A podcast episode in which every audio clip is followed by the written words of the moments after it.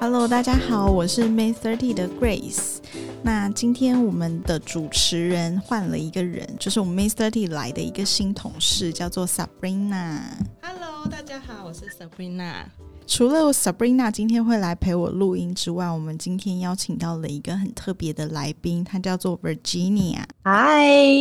嗨，Virginia，你要不要跟大家稍微介绍一下？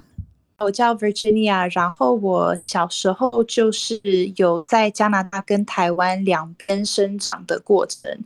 我是混血儿，然后其实我会就是 consider 自己是 bicultural，就是两个双重的文化这样子的一个背景跟成长方式，嗯所以很期待跟大家分享一些自己的经验。这样，好，那其实我们今天邀请你来，嗯、就是想要请你分享一下，因为你分别有在台湾跟呃加拿大都生活过，然后分别也办了两场婚礼。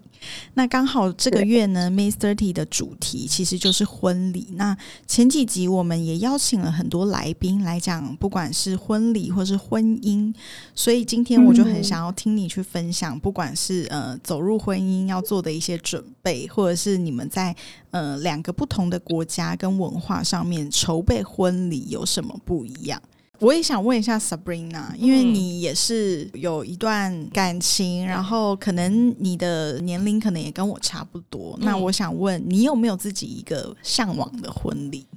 我觉得我自己其实以往我是其实是不婚主义哦，真的、啊？对，嗯但是因为我其实对感情是比较慢热型，对，就是个性上可能相处，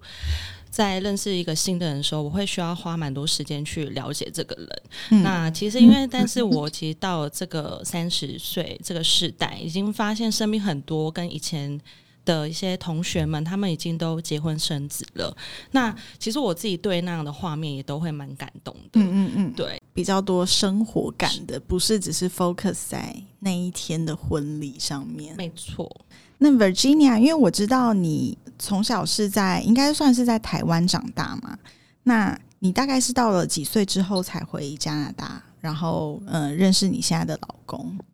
其实我更小的时候是在加拿大，然后国小到国二都在台湾，所以其实我是到了要念国三的时候才回到加拿大。然后我回到加拿大之后，我我回到教会里面，就是在教会的第一天就认识了我老公，所以其实我跟我老公是从我十四岁就认识了。哇，也太浪漫了吧！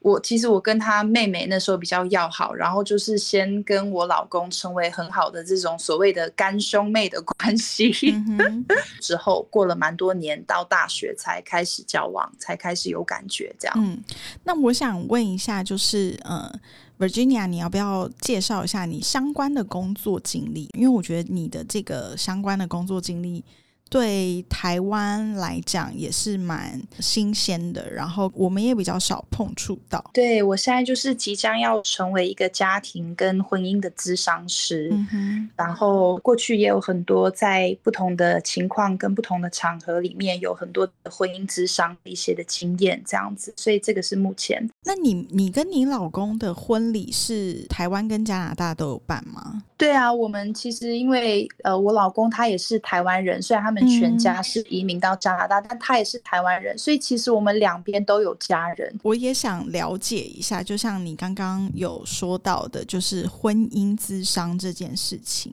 什么叫做嗯婚姻咨商啊？其实婚姻咨商就是 marital counseling，在国外是真的还蛮普遍的，然后也蛮多人会有这个概念，然后嗯大家也很熟悉。但是哪怕大家很熟悉这样的一种可能这样的一个服务，但是也不是说真的每一个人都会去做啦。我觉得现在的年轻人越来越有这样的一个意识、欸，嗯就是嗯其实现在很流行一个叫做 premarital counseling，嗯就是你你可能你要进入婚姻之前，你跟你的男朋友、女朋友或是未婚夫、未婚妻，你觉得说，哎，有可能会要。步入婚姻这样子的一个未来，你们就先一起有一个 premarital counseling，嗯，然后可能你会找智商师，就是比如说做一些沟通上面的一些技巧的带领啊、引导，嗯，或者是可能其实每一个情侣、每一个夫妻他们。关系里面常常就是会陷入同样的一个循环模式，嗯，每一个关系都是一样的，真的是大同小异。就是说，看了那么多不同的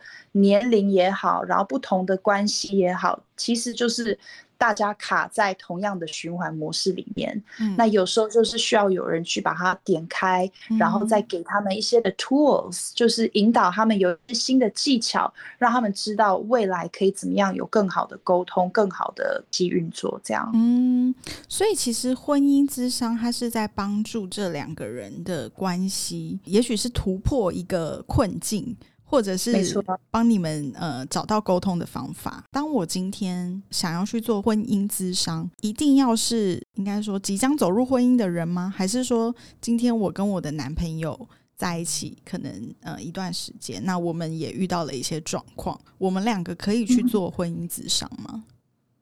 可以呀。其实我们那边普遍来讲的话，我们都称作 couple counseling，所以其实。一定是 marriage counseling，就是你是情侣，你觉得你很看重你的关系，你也可以，我真的很鼓励大家，就还是可以去做，因为其实你在这个过程当中，你更多会学到关于你自己的一些可以突破跟成长的地方。Then why not？应该要。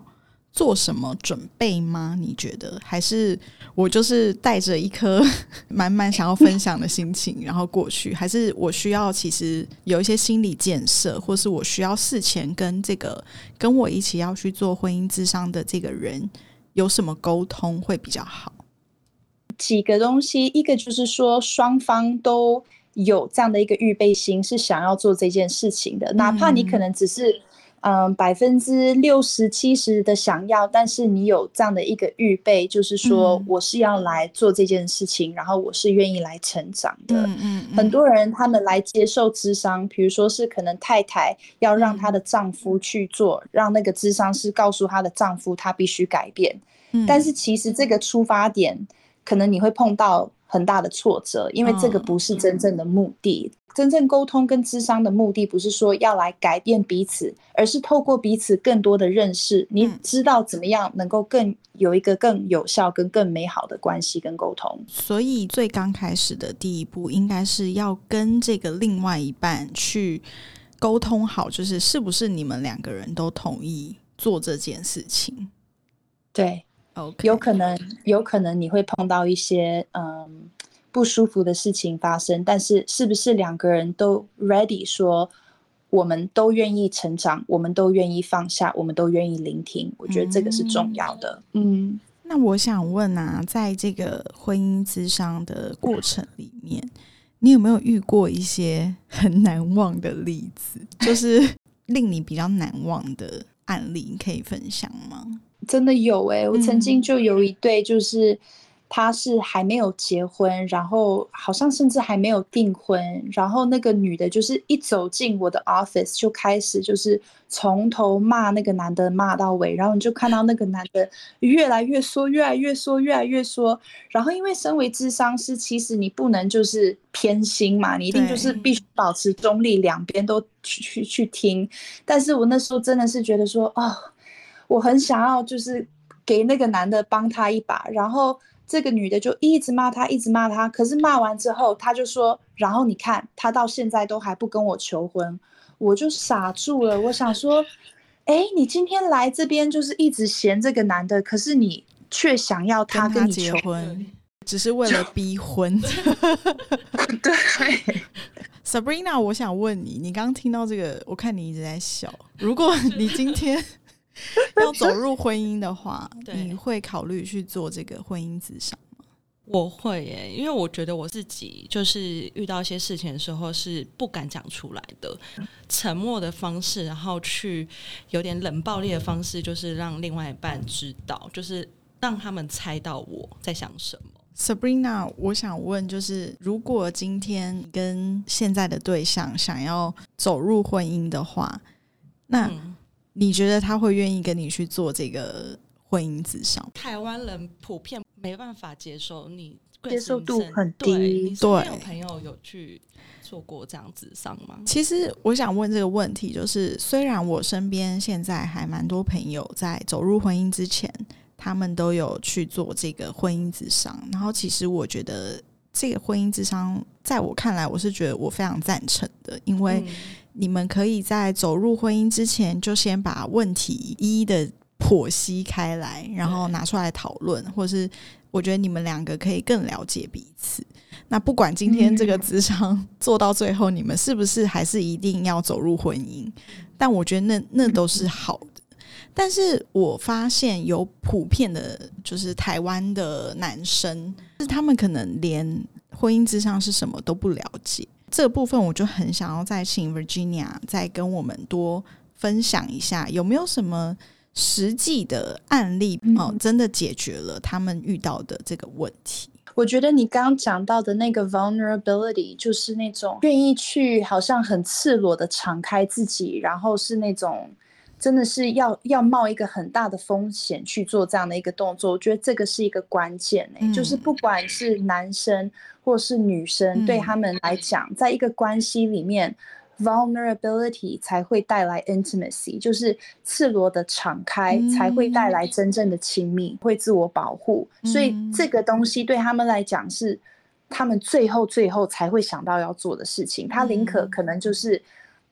离婚，宁可逃跑，宁可就是各种事情。但是真的就是说，透过婚姻的智商，好像帮助他们去看见说，哎，其实男方。你现在有这样的一个反应，对这个女的冷暴力，其实是因为你里面真的非常害怕，好像去面对说，可能你是一个不够好的丈夫，可能这是他自己心里的一个谎言，但是他嗯他很害怕接受这样的一个他认为是这样的事情，就是可能我是一个不够格的丈夫，所以他宁可冷暴力对待。然后太太，可能你会每天这样子一直对他，呃，可能很羞辱，很羞辱，其实是你里面的一个害怕，你里面其实是很害怕什么？很害怕他离开你，很害怕他再次的伤害你，拒绝你。嗯所以好像透过智商的这样的一个引导的时候，去发现，去制造一个安全的环境，让他们可以去挖掘他们里面那个最深处的不安全感，然后让他们在这个爱的关系里面，慢慢慢慢再次的酝酿回来，把那个安全感再找回来的时候，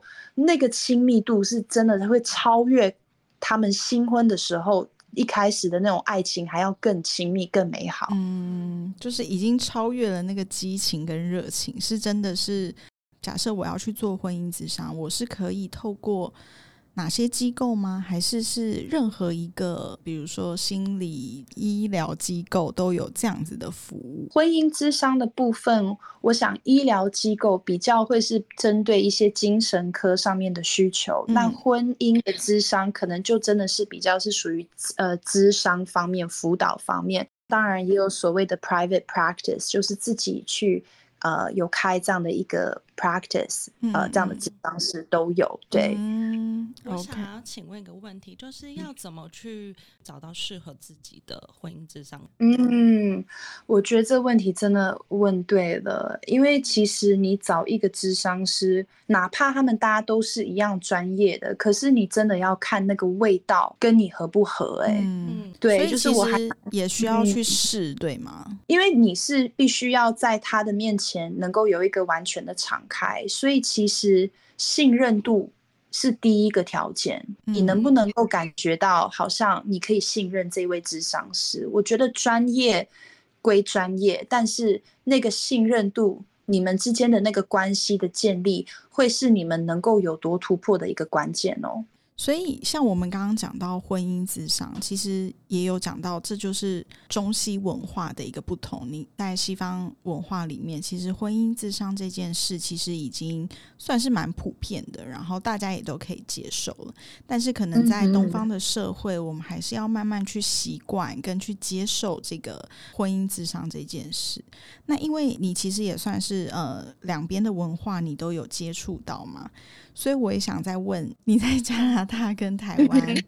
呃，有哪些的风情民俗你是觉得最大的差异，或是你觉得嗯最受不了的地方？不管是北美、美国、加拿大，它其实是一个独立思想的一个国家，它比较是个体、个人独立的这个为出发点，自我。那亚洲文化其实就是群体文化、群体社会。嗯嗯，但是在亚洲的文化里面。很正常的，很理所当然的，可能你会去顾虑到不同家人的感觉啊，父母亲长辈那边对于我们的婚礼，对于我们的家庭有没有什么样的一些的要求啊？嗯，对啊，这个都会去好像去纳入考量当中。那我想问，因为你刚刚有说到，就是这个价值观的部分其实有很大不同，所以这就会影响到这两场婚礼的差异。还有你觉得最受不了的地方有哪些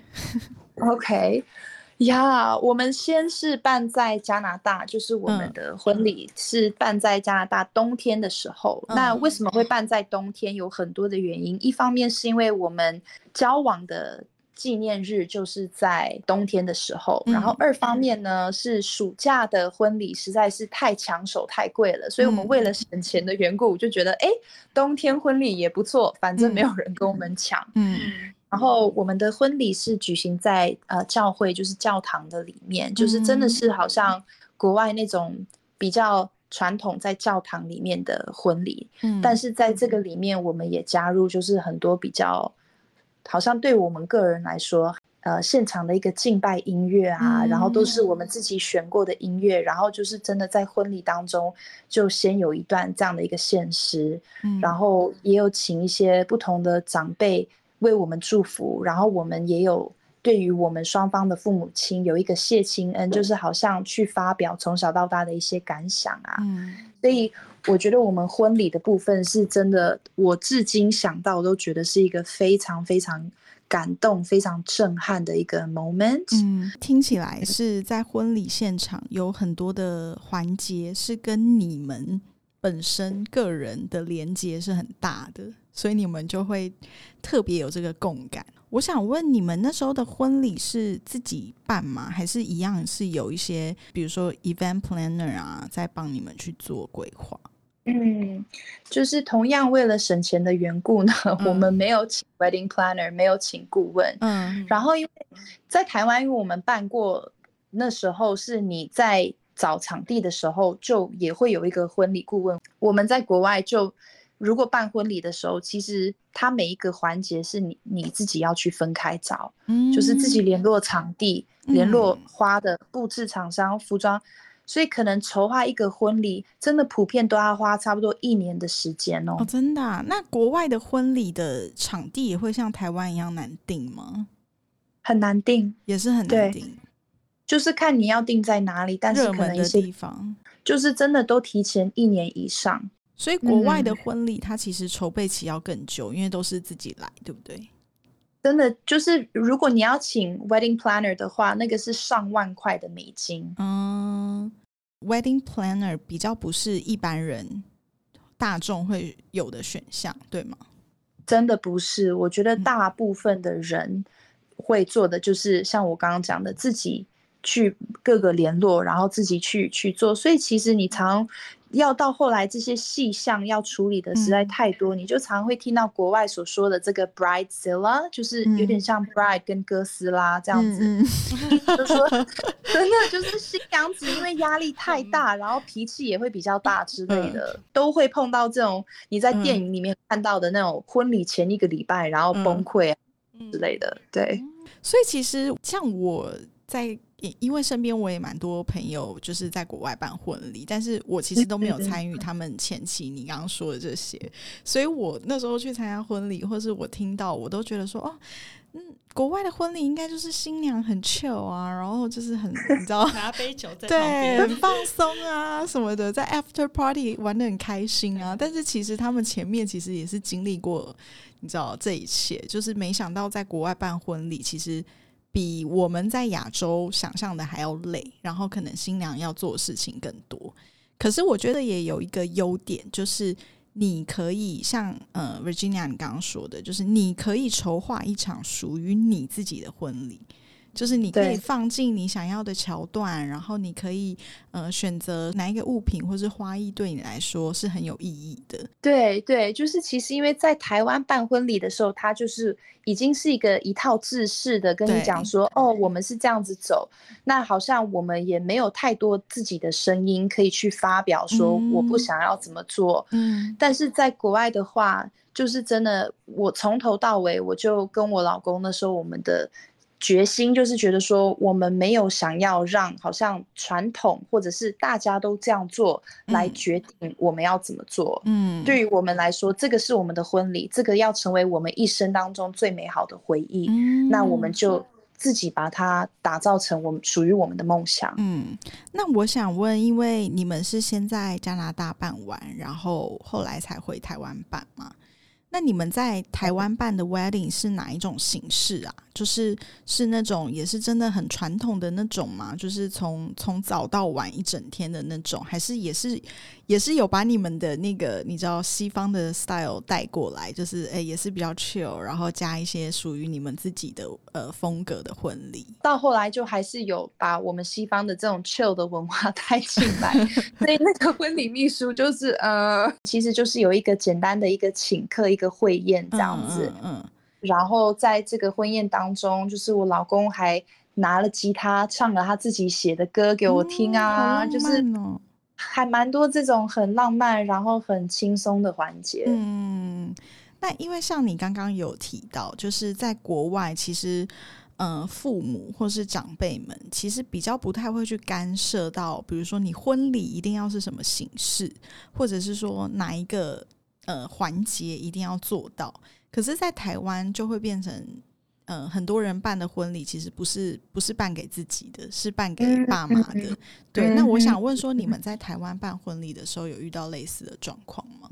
就是我真的有听过你讲的这一种，就是好像很多父母亲就是可能，但我必须要说，我们两边的父母真的都给我们很大的空间跟自由、欸，所以嗯我觉得我们所做的比较多是。他们没有给我们任何压力，但可能我们出于我们自己想要尊荣我们父母亲的心，我们会觉得说，OK，嗯，爸爸妈妈，你们觉得在这个地方，这个你们觉得 OK 吗？就比较是我们自己发自内心想要去问他们跟做邀请的动作，而不是反过来他们给我们的压力。所以这是我觉哦得很值得感恩的地方。嗯，嗯，就是，但我觉得你们处理的方式也蛮好的，就是会先询问过他们。就是我觉得长辈如果有被询问到了这个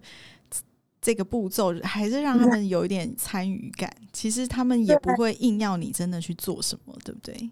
对对，就是说真的，到头来就是这个婚礼真的就是属于你自己。我也知道有一些婚礼可能就是，比如说父母亲，呃，他们有有出很多的钱啊，或是什么，然后可能他们嗯因就会有一些比较多的意见，你必须要去采纳。但我觉得同样的，把刚才智商的原则带进来，就是保持一个良好的沟通方式跟尊荣的态度，还是蛮重要的。嗯，哎，那我也蛮好奇的，就是我们刚刚都是在讲一些比较文化上面的，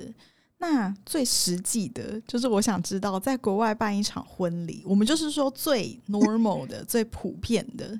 嗯会花多少钱？跟在台湾的那个落差会很大吗？就是在国外办的话，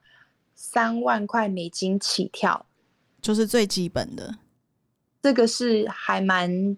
基本正常的价钱。嗯哼，你你这个三万块是有包括场地、花艺，还有你的婚纱等等的吗？对对，嗯，但是我这个真的是还蛮基本的，就是嗯。这个是可能你各个部分，你这边山啊，那边省，嗯，然后一个基本场地，你的礼服，然后你的一些基本的装饰，然后可能这这样子就差不多哎。想问一下，这应该没有包含 after party 吧？这个就要另外算了。然后嗯像婚礼就会有可能不同的呃 package 啊，就是说，嗯哦、你要让你的来宾是可以喝到饱的，嗯还不喝我知道，我到醉的。还是、嗯对对对，当时你们在台湾办的婚礼有有花费很大吗？嗯，其实也不小，但是因为在对于我们可能从加拿大刚办完来讲的话，我们就觉得说，哦，好像还真的蛮节省的，蛮丰，对，真的蛮节 省的。对啊，对，然后什么头发、化妆全部一起哦。所以其实，在国外办婚礼，它的费用其实也比我们原本认知的想象高。但是，但是就像你说，他可能还是需要自己多花点人力，就是去做亲力亲为去做这些事情。没错，就是我觉得虽然说费用比较高，但是你。可能你很多的选择啊，然后你很多可以自己去做的部分都可以自己决定。那我想问一下，因为你同时都有在两边办，那因为呃，我觉得一般的大众比较少有这个机会，真的参与到。国外的西方的婚礼，那可能真的是很传统的那种，我们也没有机会真的看到。我想问说，你们在国外的婚礼有没有哪一个桥段是特别有趣的？然后你你可以建议现在大家在台湾办婚礼。我觉得我我心里已经有一个答案了，但我不知道这个实不实际，就是在台湾的整个环境。因为其实我参加过很多台湾的婚礼，就是可能会看到新郎新娘很用心的。就是有编一个舞蹈，然后做表演。是身为一个贵宾，然后又是一个舞蹈爱好者的我，我就会觉得说，能不能让我也下去跳？所以我觉得我参加婚礼，我最期待的就是真的是 after party 后面的那个跳舞，跳到三更半夜。我不晓得在台湾能不能做到，但是如果后面可以有一个就是放音乐，然后现场来宾大家一起 get on the dance floor。嗯，那这个对我来讲会很完美。其实现在越来越多人做这样的形式，就是他希望来参加婚礼的人是可以跟新人们一起同欢共乐，而不是好像就只是他们两个在，你知道，在放闪。那我们刚刚其实都有一直在说在加拿大办婚礼，那我们也来分享一下，有没有在台湾你那时候办的那一场婚礼？有某一个桥段是台湾的习俗，然后有让你觉得说哦，你真的很 touching，然后真的觉得很感人的，然后到现在你都还会记得的。在台湾的文化里面，其实就是很是重义气吗？就是好像可能你很多年没有见面的朋友，或者是一些远亲，他们就真的是会好像特别专程的、很慎重的来参加你的婚礼。但是可能在国外就是那种。到后来是，哎，我三年内如果没有跟你联络了，抱歉，就直接咔咔这样子。嗯嗯嗯。但我觉得台湾那时候很感动，是真的有那种可能以前的同学，甚至以前的老师，嗯，专门来参加，然后就是好像觉得你这样走入场，看到你的每一个参加在那里的贵宾的时候，就会有一种很涌上来的感动。嗯，因为台湾有包礼的这个习俗嘛。那在国外，我们是不是就会是像是送礼物？这个是不是也是有一点不太一样啊？对，普遍来讲是这样，就是说国外有所谓的 wedding registry、gift registry，就是你可以登记你想要的礼物，其实还蛮实实在的啦，就是你。你直接把你想要的礼物 list 出来，然后大家可以上网，就是说，哦，好，那我帮你买这个，然后婚礼办完，你想要的东西也差不多都收到了。嗯嗯嗯。但是我们自己的话，也现在越来越多人会用这样的方式，就是可能直接就是说，哦，instead of 礼物，那就是直接用礼金。对。哦，所以现在国外也是可以开始包包礼金了，是不是？对，现在也还蛮普遍，很多人会使用就是礼金的方式，让我自己去买我想要买的东西。你刚刚分享了这么多，那我想请 Sabrina 分享一下，有没有参加过什么婚礼，让你最印象深刻的？不管是国内外，你在台湾参加过一场婚礼，是我高中很好的闺蜜朋友，然后她那时候的婚礼就是一样，她。因为他们家里可能家族关系，可能请了两百多桌的流水，两百多桌，对，大热天，然后外面的流水席这样子去，就是陪着陪他，嗯嗯嗯，非常深刻。因为就是我没看过这么大盛大的场面，然后一部分也是想说，哎，流水席其实，在台湾现在越来越少了。其实我参加过的婚礼很少，哎，嗯，对。但是，但是，我觉得，我自己呃，应该是说我会特别感动的，都是像 Virginia 刚刚说的，就是嗯。他会跟台下来的这些人有互动，而不是他们两个人就是在那边放当一闪场表演，对对对，就是会那个会让我们去参加的宾客，其实会觉得有点，其实蛮尴尬的。没错，而且我觉得台湾蛮多那种，就是进场会先拿一个小礼物，然后等一下说，哎、有个桥段会抽奖。对对可是，其实到后面你没有抽到，那你其实也没有跟这些新郎新娘有互动真的互动到。对对啊，嗯那那像我呃，我这一次呃，我近期有去参加过一场婚礼，那是我英国的一个同学，那嗯她她跟她的老公，她老公是香港人，然后他们这这一场婚礼也因为疫情就拖了很久，拖了三年，哇，很对，久很欸久，然后好不容易今年可以在台湾办一场婚礼。那我觉得那场婚礼其实也不是我参加过最盛大的，嗯。也不是最豪华的，可是嗯。它就是很温馨。嗯。就是比如说，我一到我座位上，我居然看到新娘是手写卡片哇，给每哎、一我有做这个、对哎。给每一个人呢、就是他是用心写卡片给每一个来参加的人，每一个人的卡片都不一样，哇，哇这超级用心欸，超级用心。然后也有一个桥段，因为他们是分之前分隔两地嘛，嗯，所以他们就有一个桥段是我们大家一起就是拍一张大合照，但是我们一起对着镜头就是射那个纸飞机，因为他们其实有三年的时间都是这样子飞来飞去，甚至有疫情的时候哦没办法见到对方。觉对，那我觉得这个就是很有人味。嗯，就是他们设计的每一个桥段都是跟他们有关的，然后甚至可以让台下的宾客跟他们一起参与。对对，所以嗯就是在那个 moment，我就会觉得哦，我好像有参与到他们整个恋爱啊，然后再走入婚姻的整整个过程。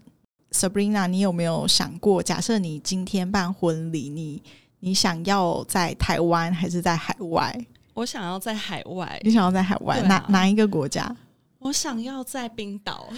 这么高难度？哦想要看极光，然后嗯对。嗯然后我觉得不需要有太多的仪式，那就是邀请自己的好朋友来，感觉是参加一个音乐会的感觉。哦，好酷哦感觉很浪漫呢。对，所以我觉得，如果说，哎，我如果今天办这样的婚礼，他们嗯可能会就是，他们第一个会先说，哎，我终于要结婚了。第二个可能会觉得，怎么会是这一句话对，可能就没关系，你想怎么办就怎么办。嗯、支持你。就是嗯啊，那我一定要参加，真的。好啦，我们刚刚说了这么多，那我想要再问一下 Virginia，就是你现在结婚也大概七年多了嘛？嗯那如果让时光倒转的话，你有没有想过，你想要办一场属于怎么样的婚礼，或是你梦想中的婚礼是应该是什么样子？如果是再让你重新来过一次，我不知道这样回答可不可以，但是 I really wouldn't change a thing、我真的嗯 I feel like 我已经真的拥有我的梦想的婚礼。哦，天哪，这句话。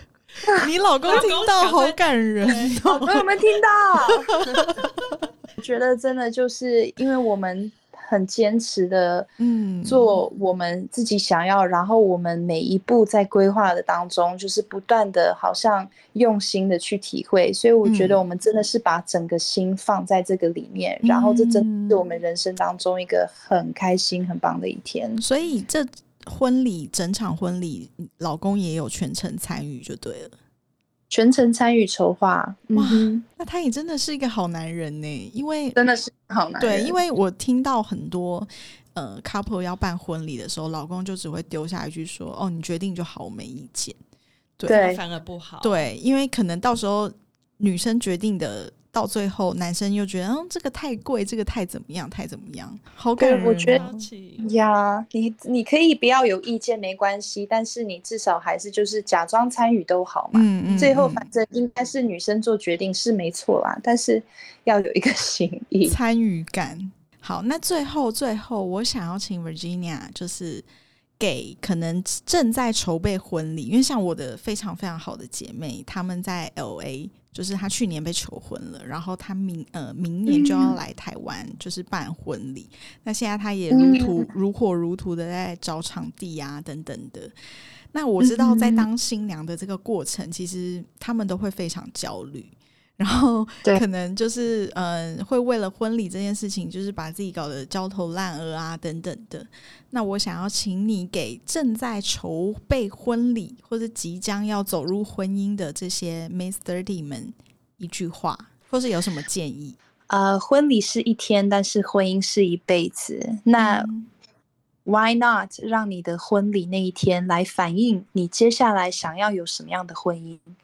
接下来想要有什么样的未来？所以真的是好像全把你的心放在这个里面，不是要什么仪式，什么大家应该要怎么样，什么面子这些，真的都是次等的。不要让次等重要的事情来夺取你生命当中最美好的那一天。嗯，而且我觉得。婚礼那一天，就是新郎新娘开心是最重要的事情，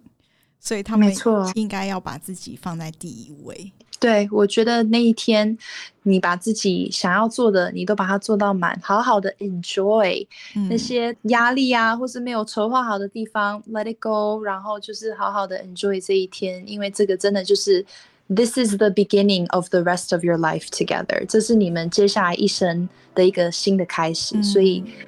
对我我觉得是享受它。那今天很谢谢 Virginia 可以接受我们的访问，然后嗯，大家也可以去看一下她的 YouTube。你要不要说一下你 YouTube 的账号跟名称是什么？好啊，我们 YouTube 叫做你好妈，就是妈妈的妈，然后是 Love You Moms。然后，对我们就是针对新手妈妈的一些分享啊，也是我跟几个好姐妹成为新手妈妈之后，觉得彼此找到一些共鸣，没有那么孤单，所以想要鼓励其他的一些新手妈妈们，让你们也感觉不要那么的孤单。嗯，OK，那希望大家可以去多看看呃 Virginia 的影片，然后呃也欢迎追踪订阅她的频道，欢迎留言给我们，看你们之后有没有需要什么呃收听什么样的话题。那我们今天就到这边喽，谢谢 Grace，谢谢 Virginia，谢谢，拜拜，拜拜。